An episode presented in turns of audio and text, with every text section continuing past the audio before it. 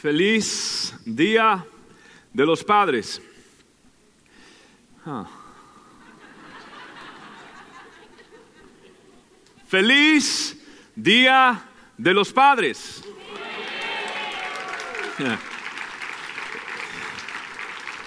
Este es un producto que exportaron del huerto de Edén, le cuento. Resulta que estaba Adán paseándose de rama en rama no había todavía transporte. Y le dijo Dios, ¿cómo estás, Adán? Y dijo, estoy, estoy muy solo, Dios, porque no tengo con quién conversar, no tengo con quién platicar. Y Dios le dijo, no te preocupes, te voy a hacer una mujer bella, hermosa. Y cuando tengas hambre, ella te cocinará la mejor comida del mundo. Y, y, cuando, cuando tengas que tomar una decisión, ella siempre estará de acuerdo contigo. Y, y, no te regañará, ha dicho el Señor.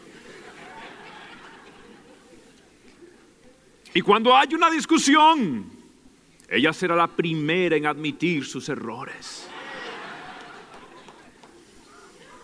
Y cuando llegue la noche, ella estará disponible y nunca le dará dolor de cabeza. Bien, le dijo Adán al Señor, bueno, ¿y cuánto me va a costar, Señor? Le dijo, ¿cuánto te va a costar? Un brazo y una pierna. Un brazo y una pierna. ¿Y, ¿y cuánto me darías por una costilla, Señor?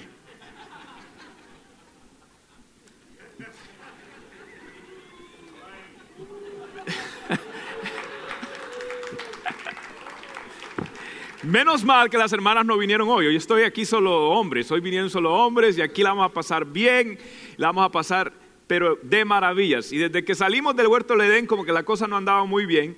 Y, hoy nosotros queremos hablar de cómo restaurar esa imagen y ese plan y ese propósito de Dios en la vida ah, del hombre como padre. Ahora, yo he querido invitar a dos de mis amigos para que puedan compartir, el pastor Abelino y Mauricio. Y yo quiero que usted me les dé un aplauso. Son mis amigos, mis parceros, mis panas, mis cuates, en buen mexicano ellos me van a ayudar ahora. Yo quiero invitarlos a ustedes que vayan conmigo a Salmo 128. Y del 1 al 4 nosotros vamos a ver cuál es el plano de Dios para aquella vida, aquel hombre que Dios bendice. Vamos a ver cuáles son los ingredientes, los secretos de la vida de un hombre que Dios bendice. Y vamos a leer en el Salmo 128. Si lo tiene conmigo, póngase de pie, Salmo 128, y vamos a leerlo desde el versículo 1 al versículo 4. La palabra del Señor dice así, bienaventurado todo aquel que teme a quién? Al Señor y que anda donde? En sus caminos. Cuando comieres el trabajo de tus manos, bienaventurado serás y te irá como bien. Tu mujer será como vid que lleva fruto a los lados de tu casa. Tus hijos como planta de olivo alrededor de tu mesa. He aquí que así será bendecido el hombre que teme al Señor. Perfecto. ¿Cuántos hombres quieren la bendición de Dios en esta noche? Puede tomar asiento. Acabamos de leer el Proverbios 31 del hombre. Acabamos de leer el decálogo divino de Dios para la instrucción de un hombre que quiere tener una vida bendecida. Y en este texto bíblico se están hablando de cuatro bendiciones la familiar, la material, la espiritual, la nacional, y de cuatro funciones del hombre. Y nosotros vamos a ver que el balance entre esas funciones traen las bendiciones de Dios. Toda bendición personal es condicional. Y nosotros vamos a ver que si un hombre quiere tener la bendición de Dios, vamos a ver cuatro principios. Número uno, el hombre que Dios bendice es el hombre que hace de su relación con Dios una prioridad. Ve usted, Salmos 128.1, bienaventurado todo aquel que dice que teme a quien, al Señor y que anda dónde? En sus caminos. Aquí comienza todo. El principio rector de todo esto es el temor a Dios, es caminar cerca de Dios, es el liderazgo espiritual de los hombres. Y vamos a ver que uno de los problemas grandes es la pasividad espiritual de los hombres. Y se lo voy a comprobar que este, el problema, esto comenzó desde el huerto del Edén. Sí. Yo quiero enseñarle a usted un texto bíblico que a los papás lo va a poner contento hoy. Génesis capítulo 3, versículo 6, versículo 9, saltamos luego. Dice así, y aquí vamos a descubrir quién fue quien pecó primero, el hombre o la mujer. Dice así, la mujer, la mujer, la mujer, la mujer vio que el fruto del árbol era bueno para comer y que tenía buen aspecto y era deseable para adquirir sabiduría. Así que tomó de su fruto y comió. Ahí está. Feliz día a los padres, hombres. Ahí está. ¿De quién fue la culpa? ¿De quién fue la culpa del pecado? ¿De la serpiente o de la víbora? No, no, las suegras no habían sido inventadas, pero, pero, ok, ok, no, no, ok. Comió, y aquí viene el otro texto. Luego dice, la mujer comió, ¿cierto? Luego se lo dio a su esposo y también él comió. Pero Dios el Señor llamó a Eva y le dijo, oh, perdón, pero Dios el Señor llamó a la serpiente y le dijo, Dios llamó a quién? Al responsable. ¿Y quién era el responsable? Llamó al hombre y le dice, hombre, ¿dónde estás? Esto es tremendo. En otras palabras, Adán sabía que era pecado. Eva fue engañada, dice la palabra más adelante. Pero Adán estaba allí sacando cálculos. Si ella come, y luego yo como, seguro que yo no soy el culpable, entonces dejemos que ella pruebe y luego yo pruebo. ¿Sabe qué? Adán tuvo un pecado. ¿Sabe cuál fue el pecado de Adán? La pasividad espiritual. La pasividad espiritual. Ese es el síndrome que está matando a los hombres. Ese es el hidróxido de carbono. Eso es lo que está matando a los hombres lentamente. Mire, en 1945 se inventó el, cruise control en los automóviles o la velocidad de crucero en los automóviles. Y desde ese entonces ha habido mucho accidente, pero ¿cómo puede ser? Debería haber menos. Lo que pasa es que el cruise control o la velocidad crucero no detecta cuando hay cambios del clima. Si llueve, él sigue corriendo el carro de la misma velocidad y, y si hay cambios, si neva, todo esto. Entonces, muchos de nosotros hemos vivido nuestra vida, valga redundancia, los hombres, sin querer esforzarnos. Y hemos querido poner el, la velocidad crucera, hemos querido vivir una vida con piloto automático sin ningún tipo de esfuerzo. Y quiero que sepas algo, ser cristiano va a demandar cada onza de tu vida, cada onza de tu devoción. Jesús dice que Él quiere que no estés frío o que, o que estés frío o que estés caliente, pero Él nunca quiere que tú estés intermedio, tibio. Le voy a hacer una pregunta. ¿Cuántos de ustedes se han tomado una leche fría? ¿Cuándo se han tomado una leche fría? Sobre todo con un batido. ¿Ah? Un batido de, fresa con banana. Dios mío, rico. ¿Es rico, sí o no, la leche fría de esa índole? Ok. ¿Y cuántos de ustedes se han tomado una leche, una leche caliente? Con chocolatico. Hmm, rica. Una leche deliciosa. Ahora, ¿cuántos de ustedes se han tomado de pronto una, un, un galón de leche que se ha quedado fuera del refrigerador por dos, tres horas? ¿A qué sabe eso? Nadie, nada. En otras palabras, muchos de nosotros estamos viviendo algo insípido en nuestra vida. Hemos olvidado el liderazgo cristiano. Y Dios ha dado al hombre liderazgo espiritual. ¿Usted sabe algo? Estaba leyendo esta semana que si los dos papás van a la iglesia, los niños, 76% de ellos va a seguir los caminos del Señor. Sí, los dos, 76%. Gloria a Dios por eso. Ahora, si solo la madre va a la iglesia, eso baja a 15%. 15%. Wow. ¿Y qué si solamente el padre? Si solo el padre va a la iglesia, el porcentaje de los niños que siguen sirviendo al Señor es 55%, valga usted. La gran diferencia que hay. Porque Dios ha dado un liderazgo. Dios ha dado un liderazgo al hombre. Y el hombre tiene que ejercer ese liderazgo. Tiene que estar apasionado por Dios, no pasivo. Mira, hay un caso en la Biblia que me fascina. Y es el caso de Isaac. En un momento determinado, Isaac tiene un problema. Su esposa no puede tener hijos. Ahora es interesante que los patriarcas, los tres de ellos, Abraham, Isaac y Jacob, sus esposas, tanto Sara como Rebeca como Raquel, no podían tener hijos. Los tres. Y el padre de Isaac, cuando vio que no podía su esposa concebir, él se hizo un plan o aceptó el plan que le había ofrecido su esposa y, se acostó con otra mujer que era la sierva de, de Sara, se llamaba Agar y concibió un hijo que se llamaba Ismael.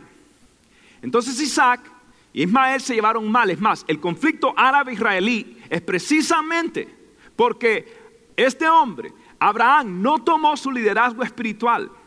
Ahora, aquí viene un hombre en la segunda generación que quiere hacer las cosas diferentes, como muchos de nosotros. No crecimos con el mejor modelo de padre, no crecimos con la, algunos hasta con padre ausente, pero queremos mejorar nuestra generación. Y aquí viene una generación y es la generación de Isaac. Y Génesis, capítulo 25 dice las siguientes palabras acerca de Isaac. Isaac rogó al Señor a favor de su esposa. Digan conmigo, hombres. Isaac rogó al Señor a favor de su esposa, porque ella no podía tener hijos. ¿Qué hizo el Señor? El Señor contestó la oración de Rebeca. El Señor contestó la oración de alguien más. ¿De quién contestó la oración? Del esposo de Isaac. Y Rebeca quedó embarazada de mellizos. Esto es tremendo. Esto es tremendo. Quiero que sepa que Isaac vio el resultado de un hombre que no oró y que no dio liderazgo a su casa. Y el resultado fue que él tenía enemistad con Ismael, el resultado fue que pagó un precio muy alto. Y ahora que él tiene ese mismo problema, Isaac no hizo lo que hizo su padre, sino que Isaac se levantó a cubrir a su esposa, a orar por ella. Déjeme decirle algo, yo estoy orando para que en Christ Fellowship se levante una nueva generación de hombres. Y si bien queremos que haya mujeres orando, es hora que se levanten los varones valientes del Señor y se conviertan en intercesores, cubran su familia en oración, se levante un ejército poderoso, poderoso de hombres que sepan interceder que sepan buscar. Nosotros cuando leemos la historia de todos los avivamientos, leemos que se levantó un grupo pequeño de oración. Ahora, tiene una particularidad. Todos esos grupos, todos, todos, absolutamente todos esos grupos a través de la historia de los avivamientos que se levantaron tenían involucrados a los hombres postrados y orando delante del Señor. Y yo creo que viene un avivamiento y va a comenzar con los hombres y los hombres nos vamos a levantar como bastión, como bandera de Dios y levantar el estandarte de la oración y ser atalayas del Señor. Se levanta en en esta ciudad una nueva generación de intercesores en el nombre de Jesús. Esa es mi oración. Hay milagros que no van a suceder en un hogar hasta que el hombre no tome su lugar espiritual y se apriete el cinturón en el nombre de Jesús y diga, este es mi lugar. Y yo sé que mi esposa puede orar, yo sé que mi esposa puede clamar, pero mi lugar es interceder por ellos. La única vez que Abraham oró por una familia fue cuando oró por su primo, su sobrino Lot, y cuando oró por el rey de Abimalet. Su esposa y sus hijos fueron bendecidos a raíz de que Abraham oró por ellos, por otra familia, Dios mío. Tenemos que empezar a orar por nuestra familia y convertirnos en los líderes espirituales. Ahora, la Biblia dice que bienaventurado el que teme al Señor y que anda en sus caminos. Esto también habla de pureza, habla de pureza. Mire, un hombre efectivo es un hombre puro. Un hombre feliz, bienaventurado, bienaventurado, feliz, es una persona. Fuera de la santidad no hay verdadera felicidad. Y una persona cuando camina en los caminos del Señor va a descubrir el gozo del Señor. Yo estaba leyendo de Cliff Barrows, uno de los asistentes de Billy Graham. Y este hombre cada vez que llegaba a un hotel, para evitar la tentación de ver cosas indebidas en el hotel, lo que él hacía era que ponía una toalla, cubría el televisor y ponía una Biblia arriba del televisor. Porque él no quería dar lugar al enemigo. Billy Graham lo que hacía era llamaba anticipadamente para que desconectaran eso de su habitación. Y ahora usted ve, a pesar de errores que pueden haber cometido esa asociación, nunca se le ha juzgado a la asociación, evangelística de Billy Graham de ningún tipo de problemas con falda, con fortuna o con riquezas. Nada. Esa ha sido una, un ministerio íntegro. Es más, acaban de escribir un libro que se llama Un profeta con honra. Un profeta con honra. Ahora, queremos levantar una generación. Hay un texto en la Biblia, en Proverbios 20, versículo 7, que dice, camina en su integridad el justo y sus hijos son bienaventurados delante de ellos. Ahora, yo quiero preguntarle al pastor Abelino, pastor Abelino, esto de la pureza eh, lo entendemos conceptualmente, pero no es fácil aplicarlo. ¿Qué podemos decir? Bueno, definitivamente es uno de los problemas más difíciles que eh, tienen los hombres hoy en día. Y de hecho hay un caso en la Biblia bien interesante, el caso de David y Salomón. Eh, cuando David estuvo a punto de morir, o ya estaba para morir, llama a su hijo, el que iba a ser el heredero del trono. Y este hombre le, dice a, Salomón una cosa tremenda. Lo primero que le dice es, hijo, esfuérzate y sé hombre.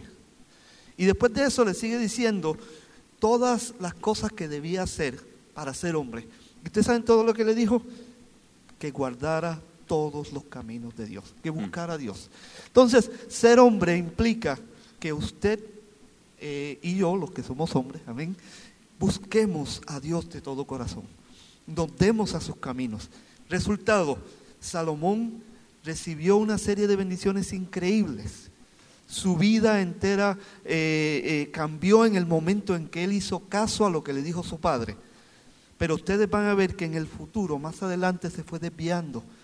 Sin embargo, el resultado de aquellos que vinieron detrás de él, su descendencia, ¿qué fue? destrucción, división del reino y desastre espiritual. ¿Qué nos enseña esto? Que sencillamente, si usted quiere ver el verdadero éxito en la vida, usted tiene que hacer una simple cosa, buscar a Dios. Es, simple, teme a Dios y guarda sus mandamientos. Hmm. Definitivamente. Estaba pensando ahora que eh, si preguntáramos eh, cómo están los hogares hoy día que se mantienen con la oración de la esposa, y escucharíamos respuestas de que pues, seguramente están bien, más o menos, ahí van, ahí van. Pero preguntarnos cómo estaría nuestro hogar si yo fuera quien tuviera la camiseta de líder en aquello de la vida espiritual. Sería bien diferente la respuesta. O sea, hay, hay, hogares que están bien porque hay una mujer que intercede, que busca el rostro del Señor. Y si están bien, tu ah, propuesta es, ¿qué sucedería si? De pronto la calificación sería excelente. De pronto, de pronto eh, si hay una prueba en la familia, la esposa está orando, la prueba se pasa en un mes. ¿Qué pasa si el hombre es el que se levanta en oración y de pronto la prueba simplemente desaparece? Si ambos juntos claro. buscan con iniciativa del hombre. Con iniciativa del hombre, porque el hombre estaría cumpliendo con su rol, con el rol propuesto por Dios para él y sería mucho más fácil. Exactamente, tremendo. Eso es una gran verdad. Y, y es que la familia, toda la familia, lo que dice el texto bíblico, camina en su integridad justo y sus hijos son dichosos después de él. O sea, la, la integridad no se hereda, pero se modela. La, la integridad, la santidad no, no es una herencia, pero sí es una influencia. Y nosotros podemos influenciar a nuestros hijos, a nuestra esposa, a nuestra familia, para que caminen en integridad. Yo creo que usted vea esto y vea en este pequeño video cómo nosotros tenemos que tener cuidado, porque nuestro ejemplo habla mucho más que nuestras palabras. Veamos.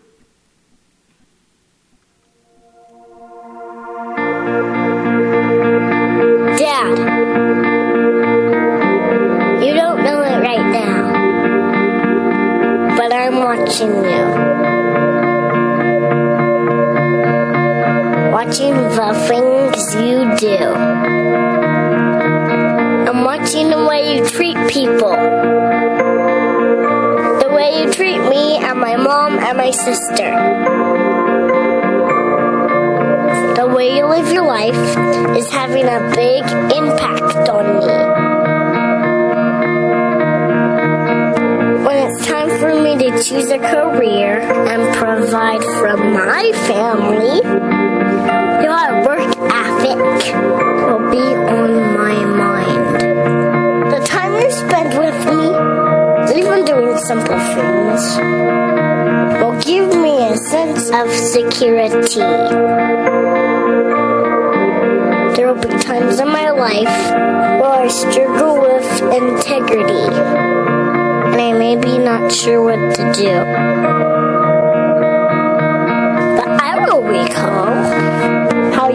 Up for what was right, even if you could have looked the other way.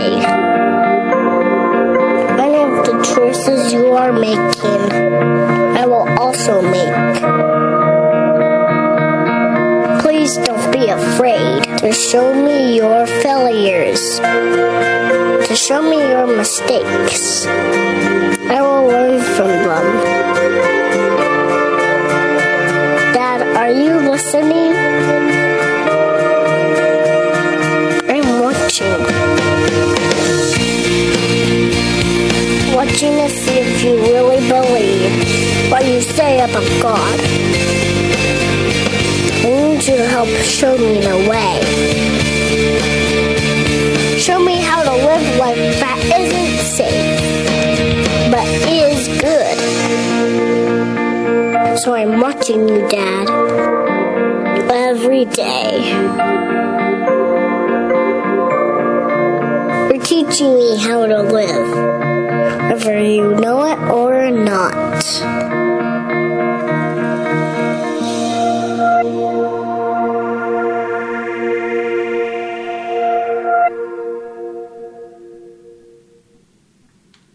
Wow. Ja. Nuestros hijos no siempre oyen, pero siempre ven.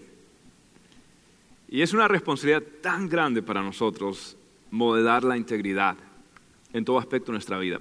Y parte de mostrar la integridad es el segundo punto. El punto segundo es que el hombre que Dios bendice, es diligente, es un hombre diligente, un proveedor diligente. Mire lo que dice el versículo 2 del Salmo 128, cuando comieres el trabajo que viene desde el cielo,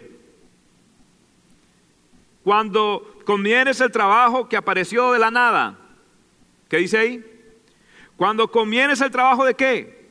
De tus manos, bienaventurado serás y te irá bien. Mire, la ética laboral es un principio cardinal en la bendición de Dios. La ética laboral es un principio cardinal en la bendición de Dios. En el decálogo divino el Señor eh, dijo claramente que el hombre trabajará seis días y en el séptimo día descansará. En otras palabras, Dios anticipa que el hombre se esfuerce y que tenga una ética. Escuche, el hombre perezoso está en desobediencia con Dios. El hombre perezoso no puede anticipar que sus hijos le obedezcan, que su esposa también le siga, cuando él está desobedeciendo y no está siguiendo al Señor.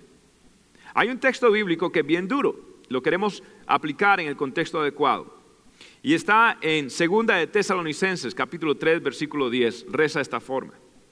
El que no quiera trabajar, que tampoco coma. Esto es tremendo.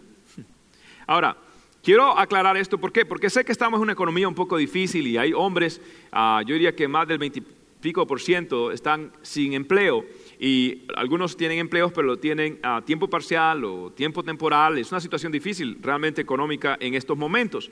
Y yo sé que lo que está hablando acá no es tanto de que el hecho que trabaje o no, sino la actitud al respecto de buscar trabajo. Dice que el que quiere trabajar, el que si no quiere trabajar, es una actitud. Si no quiere trabajar, esta persona está mal delante del Señor. Mire, ¿por qué? Yo creo que Dios quiere que nosotros le dejemos una herencia a nuestros hijos. ¿Cuánto lo creen? Yo creo que Dios quiere que le demos herencia a nuestros hijos. Es más, esto lo corrobora la palabra del Señor. En Proverbios 19, versículo 14 dice, la casa y el dinero se heredan de los padres, pero la esposa inteligente es un don del Señor. Bueno, ahorita no preste atención tanto a la segunda parte del texto.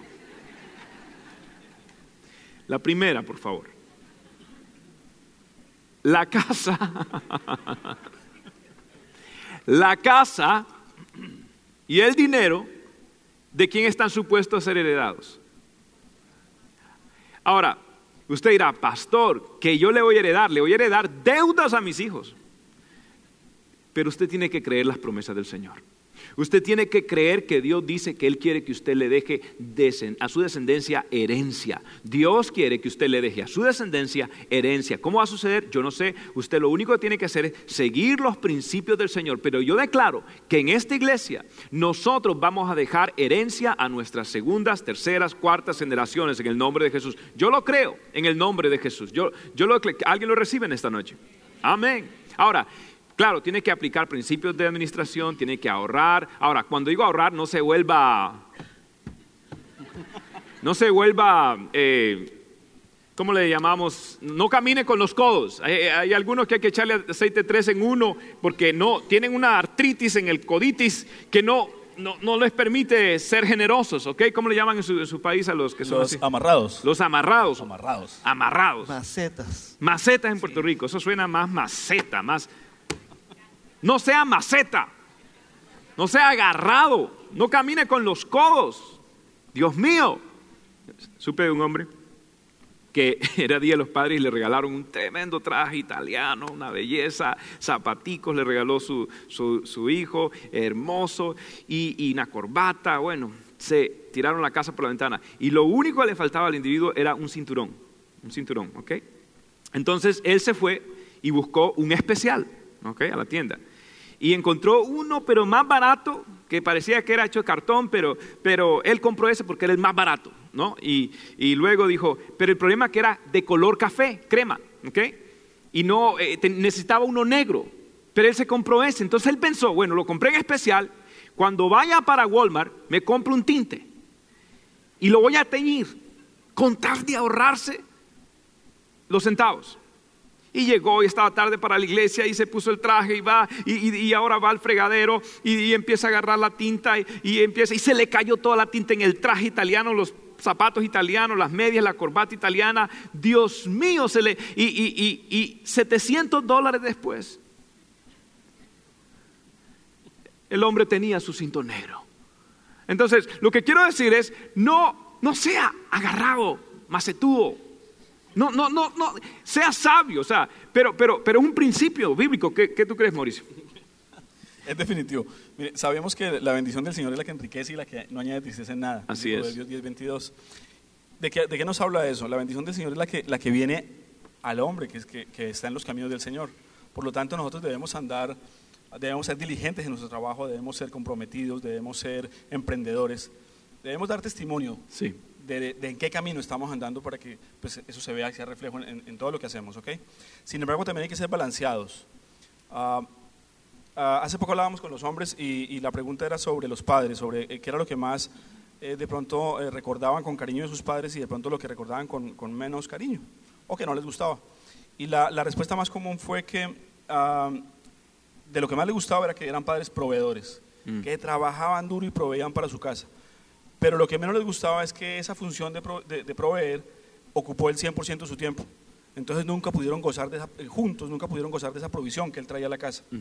Eso, eso, eso, ahí se está perdiendo la bendición. La misma bendición la estamos usando mal porque no la estamos usando con ese balance que el Señor nos habla. Si nosotros tenemos ese, esa relación con nuestro Padre, ese, ese estudio de palabra, ese, ese diario eh, em, a- a- hablar con Él, Sí. vamos a poder saber cómo manejar también las bendiciones cómo- y sobre todo cómo manejar esa bendición financiera que es tan importante manejarla, porque así como no podemos irnos, irnos al extremo de ahorrar, tampoco podemos irnos al extremo de gastar o al extremo de producir y producir y producir y, y- y, pues, simplemente no disfrutar en familia. ¿no? Descuidar la familia eh, con el afán de obtener riquezas. Y eso ha pasado a muchas personas. En otras palabras, la provisión no solamente es material, sino también emocional. Y ahora el texto que estamos leyendo, Salmo 128, empieza a dar un giro hacia eso. Y este es nuestro tercer principio. El hombre que Dios bendice provoca que su esposa florezca y que no se marchite. ¿Ok? Ahorita yo veo cómo los hombres están marchitando con este, con este principio. E- El hombre que Dios bendice es el hombre que provoca que su esposa florezca y no va a permitir que ella se marchite. Mire lo que dice Salmo 128, 3. Primera parte. Tu mujer será como vid que lleva fruto a los lados de qué? De su casa. Escucha esto. La vid en aquellos tiempos se plantaba de una forma bien peculiar. La vid, debido a que no tiene ramas ni tallo fuerte, lo que hacían era que la plantaban sobre un árbol que llamaban el árbol tutor, el árbol tutor, para que ella se sostuviese sobre ese árbol. Se llamaba el árbol tutor o el árbol patrón, patrón. Entonces lo que quiero decir con esta enseñanza es que los hombres son los de la casa. ¿Son los qué? Los tutores de la casa. No le diga patroncito ahorita a su esposo. Es más, para ayudarle a, la terapia en grupo, dígale patroncito, salúdelo, saluda a su esposo y dígale mi patroncito. No, no, no, no vaya menos, ok. Ah, mi tutor, ya, eso es más fácil. Eh, en otras palabras, el hombre proveía el sostén para que esa mujer pudiera crecer. La mujer de por sí eh, es un poquito emocional. Tantito, tantito. Ande con cuidado. Eh, un, tantito emocional. Y el hombre debe proveer esa, ese soporte. Ella puede florecer cuando hay un hombre que le da estabilidad, porque intercede, porque provee para ella. Entonces, la pregunta que yo tengo para ti, ¿está tu esposa floreciendo o se está marchitando contigo? ¿Está tu esposa floreciendo o se está marchitando? Ahora, esto de florecer y de marchitar es algo que no es fácil. Y yo quiero que el pastor Abelino ahonde un poquito más en esto, pastor. ¿Cómo podemos nosotros asegurarnos que nuestras esposas estén floreciendo? Bueno, es muy importante que el hombre ejerza su función de líder en la casa. Eh, muchas veces le decimos al hombre que él es la cabeza. Y en cierta ocasión un hombre llega a su casa y le dice a su esposa, yo soy la cabeza de este hogar. Y ella le dice, no hay problema, mi amor, yo soy el cuello. Yo espero que en su casa no pase así, que el hombre sea la cabeza y usted sea el cuello. Yo espero que en su casa el hombre sea la cabeza. Porque el hombre tiene que, tomar esa dirección eh, y tiene que ser el líder? Porque ese es el diseño de Dios. Y cuando actuamos en el diseño de Dios hay bendición. Eh, eh, no le toca a la, mujer, a la mujer llevar la dirección espiritual de la casa, le toca al hombre. En otras palabras, es el hombre el que cuando hay problemas debe decirle a su esposa, mira mi amor, es necesario que tomemos un tiempo para orar. Yo sé que, los hombres oran, pero generalmente la mujer es la que se acerca. ¿Por qué no oramos? Oh, buena idea, mi amor. No, es el hombre el que debe tomar la rienda y decir, es el momento de orar. Es el hombre el que cuando llega el momento de llevar a sus niños a, la, cama a dormir, eh, le diga a, su esposa y a sus niños, vamos a tener un momento de oración, vamos a leer algo de la palabra, vamos a hablar de la palabra. No, no estoy diciendo que el hombre tiene que ser más espiritual que la mujer, pero tiene que ser el líder. La mujer puede orar mucho, mucho más el hombre. Eh, de hecho, eh, la mujer pues se le hace mucho más fácil la oración que al hombre porque la mujer tiene la capacidad de hablar más que el hombre. Eh, no, es una crítica, es una bendición que tienen los hombres, que tienen la capacidad de hablar menos que la mujer. Amén. Gloria a Dios. pero es muy importante esto. ¿Por qué decimos esto? Miren, la Biblia nos da un pasaje hermoso eh, Pablo hablándole a los Efesios en el capítulo 5, verso 25 al 27. Se lo voy a leer. Miren lo que dice, maridos, amad a vuestras mujeres, así como Cristo amó a la iglesia y se entregó a sí mismo por ella para santificarla, habiéndola purificado en el lavamiento del agua por la palabra, a fin de perfeccionar, presentársela a sí mismo, una iglesia gloriosa, que no tuviese mancha, ni arruga, ni cosa semejante, sino que fuese santa y sin mancha. Entonces, la labor de Jesucristo no fue solamente morir para tener una iglesia. Él decidió que esa iglesia, Él mismo la iba a preparar. Por eso es que nosotros tenemos el Espíritu Santo, porque Jesús se tomó la, iniciativa de que Él iba a hacer que su iglesia fuera santa, sin mancha y sin arruga. Y la Biblia me dice que es el mismo sentir que yo debo tener con mi esposa. Miren qué, interesante. Estamos hablando hace un momento acerca del eh, eh, cultivar. Eh, cuando una persona trata de cultivar algo, tiene que saber cuándo echarle el agua. Tiene que saber cuándo eh, quizás tiene muchas hojas y tiene que quitarle algunas hojas. Es posible que tenga que quitarle algunos, algunas ramas porque el peso es muy grande. Eh, es muy posible que tenga que en un momento det- determinado eh, fertilizar esa planta. Pero le toca al agricultor tomar esa decisión. Así que le toca al hombre tomar decisiones en la vida espiritual de su esposa. Eh, miren qué cosa interesante. Usted va a un trabajo y lo primero que le hacen es que lo entrenan. Lo entrenan para que usted pueda determinar y saber cuándo tiene que tomar decisiones. Pero cuando nos entregan una esposa, no nos dicen cómo hacerlo, no nos entrenan para eso. Por tanto, nos toca a cada uno de nosotros los hombres entrenarnos. ¿A través de qué? La oración, el estudio, la búsqueda. Tenemos que saber que nuestras esposas tienen necesidades, necesidades espirituales, necesidades eh, eh, emocionales y necesidades físicas. Va a haber momentos en que nuestra esposa lo único que va a necesitar es un abrazo. Va a haber momentos en que quizás lo que van a necesitar es un regalo. Aleluya, yo sé que esos son los más comunes. En- va a haber momentos en que nuestra esposa sencillamente todo lo que necesite es que usted le diga, mi amor, yo quiero tomar unos minutos para orar contigo, para que el Señor te ayude. Pero nuestras esposas, escúchenme bien los hombres, lo que quieren es sentirse que usted se preocupa por ella y que usted quiere que ella florezca. Mi amor, yo quiero que tú florezcas para la gloria de Dios. Anuncio político no pagado. Amén. Así que es- esto es importante, que el hombre se tome la responsabilidad de ser el líder que Dios lo ha llamado a ser. Y el hombre que Dios bendice es este tipo de líder. Así es. Mira que en, mi país cuando hay un hombre que va con su esposa y su esposa eh, la podríamos definir como una mujer florecida, se dice que el hombre tiene buena mano, ¿cierto? Pero esa buena mano debe ser de un hombre que tiene una estrecha relación con el Señor. Es de un hombre que seguramente pasa bastante tiempo me- meditando en esta palabra, estudiando esta palabra, hablando con el Señor y recibiendo instrucciones para tratar a esta mujer.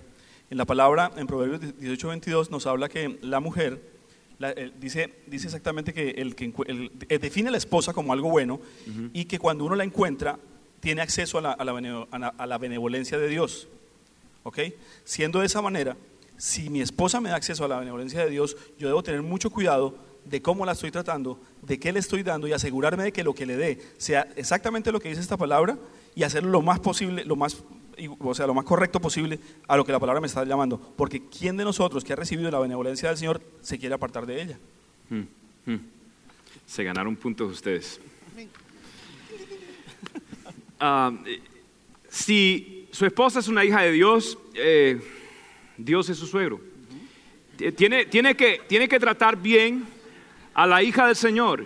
Yo pienso que las esposas son la cosa más maravillosa, la corona, la gloria de un hombre. Aleluya. Amor, esta noche vamos a hablar más del tema. Eh, Ok, el, el punto número cuatro es que no solamente es con nuestras esposas, es también con nuestros hijos. Y, y el hombre que Dios bendice cultiva el carácter de sus hijos. Así de sencillo. El hombre que Dios bendice cultiva el carácter de sus hijos. Mira lo que dice la segunda parte del versículo 3 del Salmo 128. Tus hijos son como plantas de olivo alrededor de tu mesa. Esto es tremendo. Los olivos de ese tiempo tienen una particularidad. Y es que los olivos, número uno, eran silvestres, o sea, crecían sin que los, um, que, o sea, que hubiera agricultura, crecían naturalmente, silvestremente en Israel. Eran medio salvajes. No sé si eso se aplica a mis hijos. Uh, tengo tres varones y a veces, ¿verdad?, son silvestres. Y, y ahora, lo interesante es de que, de que los olivos no salían de una rama o de un tallo sino que los olivos salían de los retoños, los retoños salían de la raíz, de la raíz, del carácter de ese hombre. Se formaban, si lo queremos interpretar espiritualmente, el carácter de nuestros hijos. De la raíz nuestra se va a ir formando el carácter de nuestros hijos. Y esto es algo muy, muy importante, ¿sí o no, Mauricio? Definitivamente, hablábamos hace un rato que los, los hijos ah, aprenden más de lo que ven que de lo que escuchan. y, y hemos hablado que definitivamente es importante que hablemos con nuestros hijos y que, eh, si es el caso, meditemos de la palabra, como decía en algún momento el hermano Abelino, eh, pero no es suficiente. Y es mucho más importante lo que ellos nos ven hacer que lo que nos oyen decir. Porque muchas veces lo que decimos no concuerda con lo que hacemos. Entonces es bien importante que en todo lo que hagamos, nosotros estemos conscientes de que ellos nos están viendo. Y no solamente en la casa, hablo cuando vamos conduciendo, que a veces no nos acordamos que ellos van ahí atrás y hacemos cosas que no tenemos que hacer, o la forma como hablamos por teléfono con nuestros amigos, o la forma como tratamos a la mamá, la Sí. forma, lo- los programas de televisión que vemos, todo eso, todo eso está formando el carácter de nuestros hijos. Hablamos también que es importante que nos pusiéramos como meta que nuestros hijos quieran ser como nosotros. Siendo pequeños es muy fácil que, un hijo quiera ser como su padre porque ni siquiera no, no, no lo conoce en el contexto completo. Y se le pregunta a un, a un niño pequeño y dice, sí, yo quiero ser como mi padre. Pero preguntémosle al adolescente o preguntémosle al, ya al adulto si quiere ser como su padre. Y la idea es que nuestros hijos siempre quieran ser como nosotros porque ven en nosotros lo más parecido al Señor. Necesitamos que esa bendición se dé, que ese legado quede. En, en la parte final de- del Salmo 128 habla de que veremos a nuestros nietos. Sí. Y la idea es que ese legado quede y se, sea traspasado a nuestros nietos para que nosotros podamos ver la gloria del Señor a través de nuestra familia, a través de, nuestra, de, de nuestras generaciones. A, a mí me pasó algo interesante. Am, cuando yo era pequeño, no hace mucho, am, yo recuerdo que yo me fui a un árbol y yo marqué mi letra, mi inicial D, y la marqué con una navajita y la marqué. Resulta que ahora, no hace mucho, regresé a mi país y precisamente fui y vi ese árbol. Y la letra D ahora está más ancha, más amplia y más profunda la hendidura. Nuestros hijos y los hombres están marcando en el árbol de la familia. Están marcando sus hijos para siempre. Y cuando ellos crezcan, eso que usted marcó será más amplio y será más profundo. Y algunos de nosotros recibimos palabras de amor, de cariño, de aceptación, y los dividendos fueron una seguridad más profunda que el promedio. Fue un carácter más amplio. Pero hay otros de nosotros que lo que recibimos fueron heridas. Y esto ha creado, ha creado inseguridad, ha, ha creado un cuestionamiento cada vez que estamos frente a un gran problema y, y no sabemos por qué estamos luchando otra vez con inseguridad. Yo quiero que sepas que tu padre es una de las grandes, si no la influencia más grande de tu vida hasta el día de hoy, aunque esté ya fallecido. Y nosotros como padres vamos a marcar a nuestros hijos profundamente y ampliamente. Y es una responsabilidad que nosotros podamos hacerlo y hacerlo con la palabra del Señor. Mire, yo crecí sin padre y para mí los días de los padres antes eran muy difíciles. Cuando venían los días de los padres y nosotros hacíamos actividades en la escuela y, proyectos en la escuela y, los niños pues terminaban su proyecto y corrían donde papá a, a darle su proyectico para ser aplaudido. Eh, la verdad yo me quedaba pues en el limbo, no, no sabía dónde ir ni dónde correr. Cuando eh, hacía un gol, aunque sea autogol, uh, en el equipo, eh, yo, yo, miraba a las gradas y, y no había quien pues aplaudiera o celebrase. Y esto es muy duro para un niño, esto es muy difícil. Y yo quiero que sepas, el mensaje de hoy es este, no importa cómo haya, sido la relación entre tu padre y tú, pero tú puedes cambiar la historia. A partir de tu generación, tu generación será bendita. Quiero darle, darles un texto bíblico. Y este texto habla que cuando una persona peca, hay maldición por cuatro generaciones. Pero vea usted cuando un hombre sirve al Señor, y está en el Salmo, en el Salmo 100, en el Salmo, es más, en Deuteronomios, no está en Salmos, está en Deuteronomio capítulo 5, versículo 9 y versículo 10. Cuando los padres son malvados y me odian, yo castigo a sus hijos hasta la tercera y cuarta generación. Oh, pero por lo contrario, cuando me aman, cuando esos padres cumplen mis mandamientos, les muestro mi amor no por cuatro generaciones, sino por mil generaciones. Aleluya. Y esa es mi oración. que a partir de ti haya bendición. Y no, hay, no importa quién haya dicho que no, no importa que no hayas tenido un padre allí, o el mejor modelo, o, haya sido ausente, o ya haya fallecido. La Biblia dice que aunque tu padre y tu madre te dejaren, con todo esto el Señor te recogerá. Y eso es precisamente lo que le pasó a un niño por diosero en Corea llamado Choi. Este muchacho creció sin papá, creció sin mamá. A los cinco años, a los tres años fue puesto en un orfanato y, y le golpearon tanto que él escapó.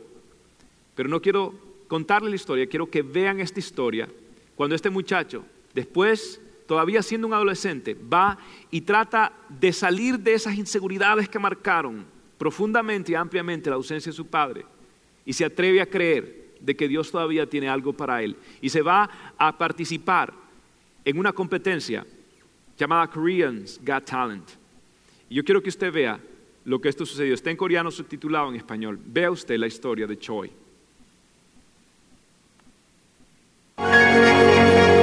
유난히 평범해 보이는 한 청년이 다음을 준비하고 있습니다.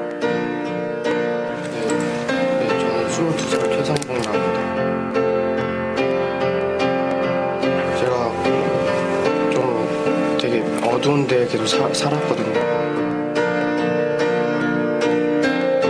지금도 여기 도전한 것도 너무 막 마음이 좀 되게 무겁고 좀 많이 그런데 남들처럼 되, 좀그 사람 사람처럼 되고 싶어서 노래는 못하지만 그래도 부를 때만큼 그래도 좀 내가 아닌 다른 사람이 되는 기분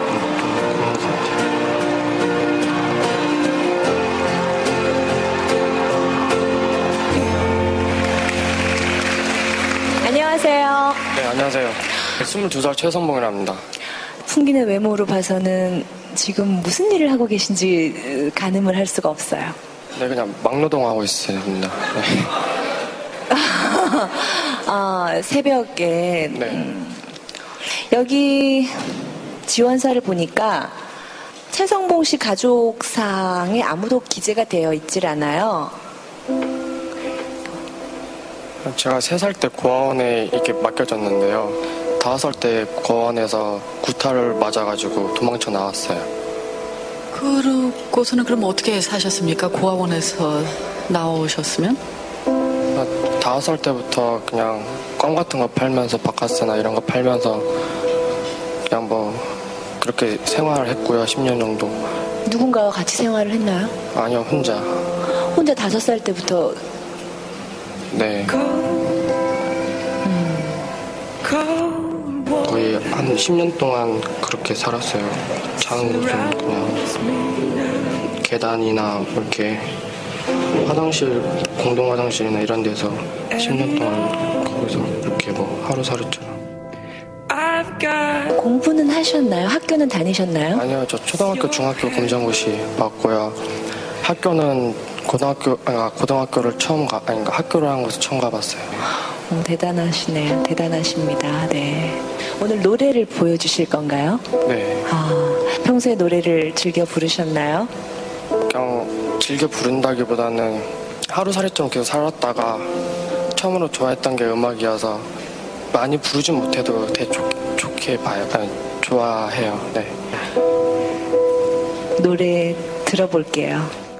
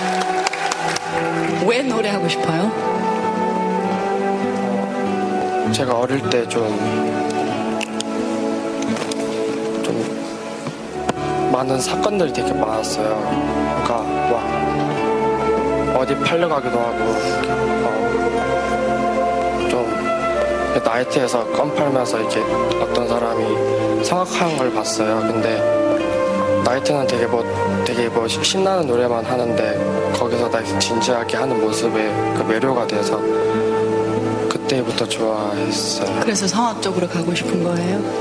네. 네. 알겠습니다. 그 분명히 악기는 그 어딘가 안에 있는 것 같아요. 제대로 배우신 적은 없으시죠?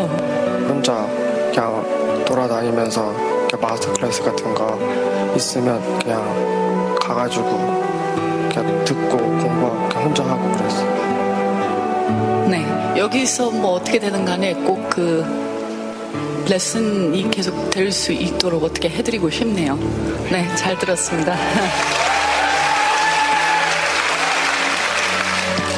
예, 관객 반응 보셨으면은 얼마나 훌륭한 무대를 만드셨는지 아실 거예요. 잘 하셨습니다.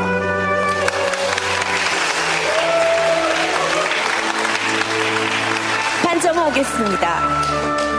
합격입니다. 장진 감독님 합격입니다. 축하합니다. 지영에서 통과하셨습니다.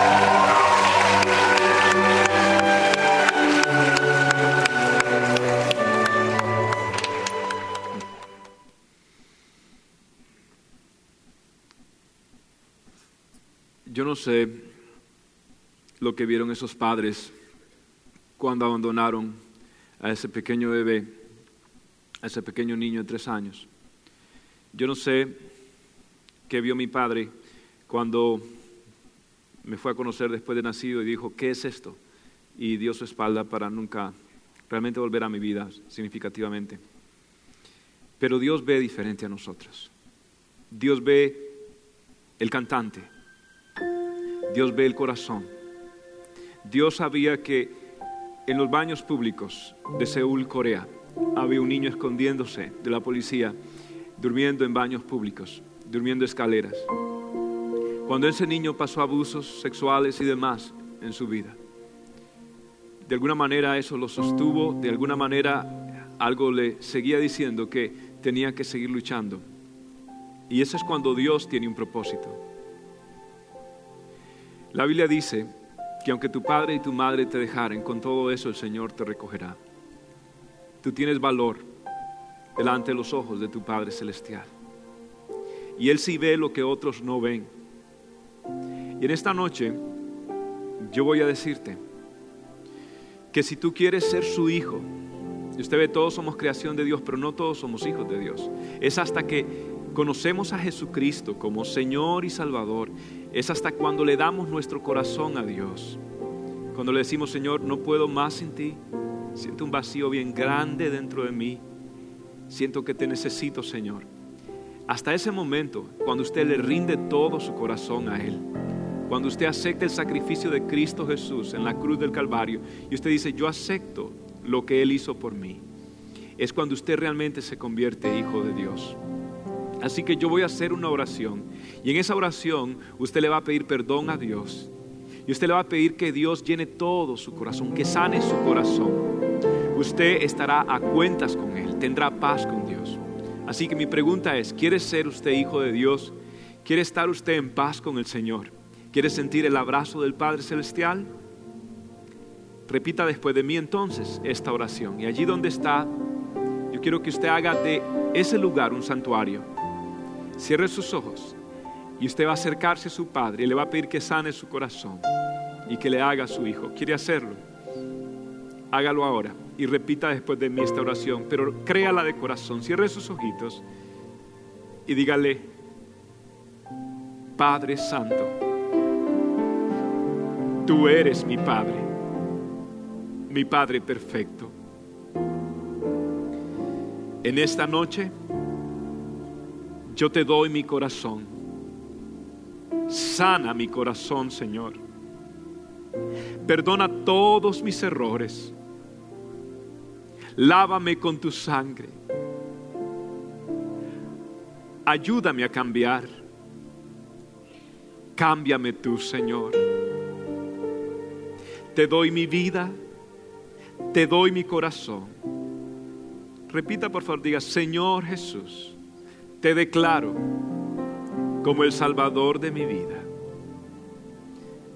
Gracias por perdonarme. Gracias por amarme, por sanar mi corazón y por darme una segunda oportunidad.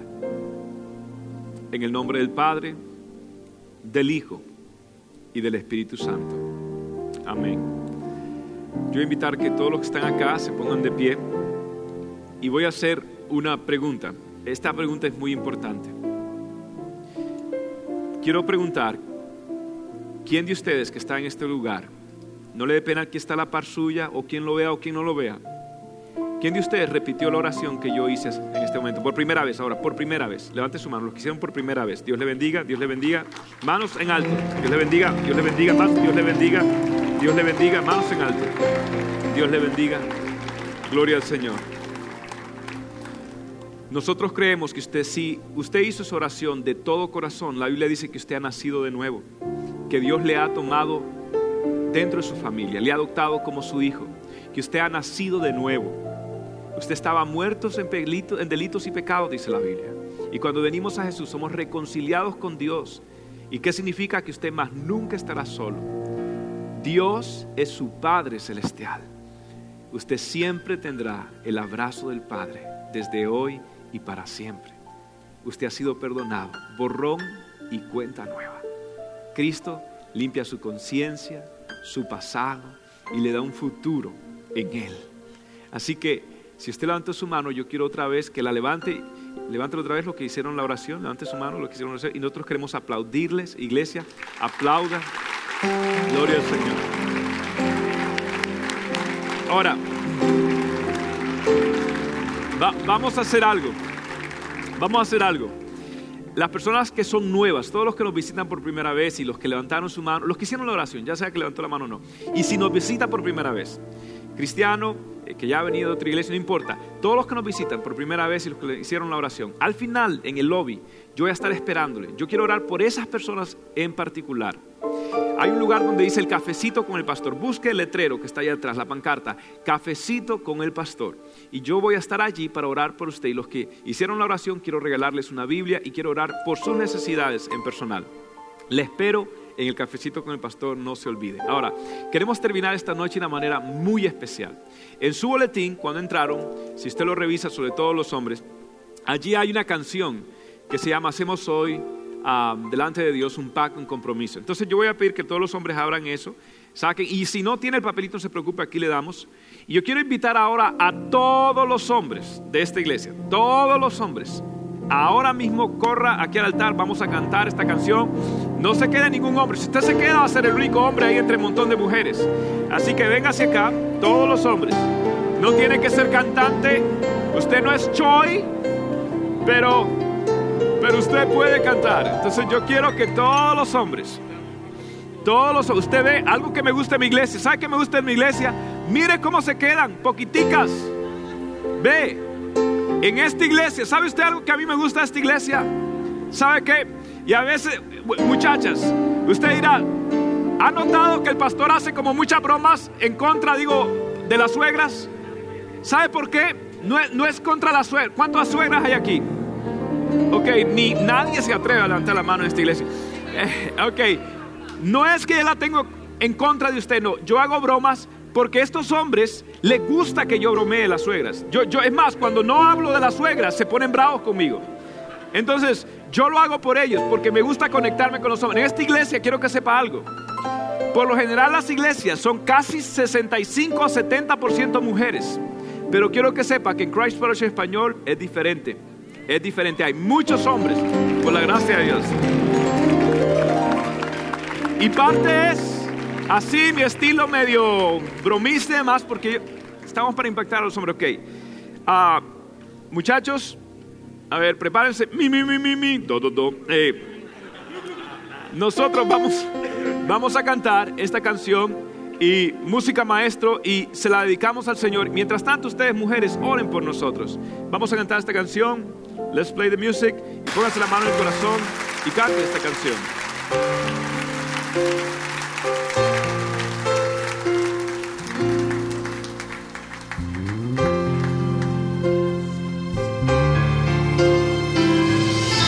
Señor, levanta hombres santos para ti. Ante tu altar un compromiso de vivir en santidad. Dígaselo a Él. Hacemos hoy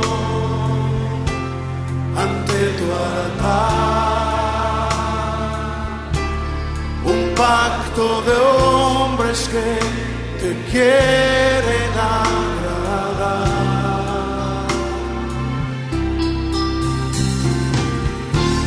Con manos limpias, corazón puro para ti.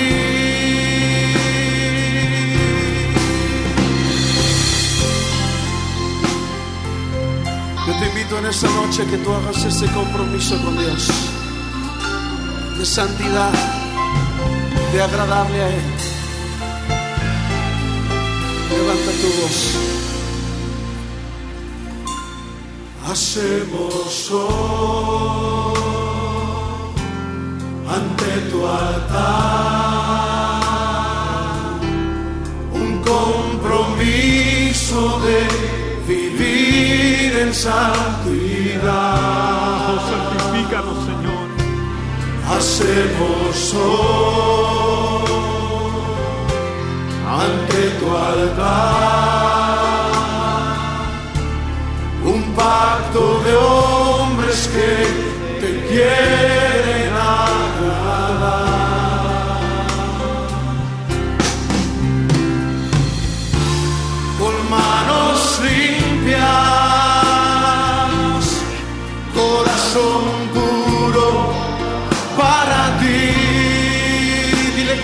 cuidaré mis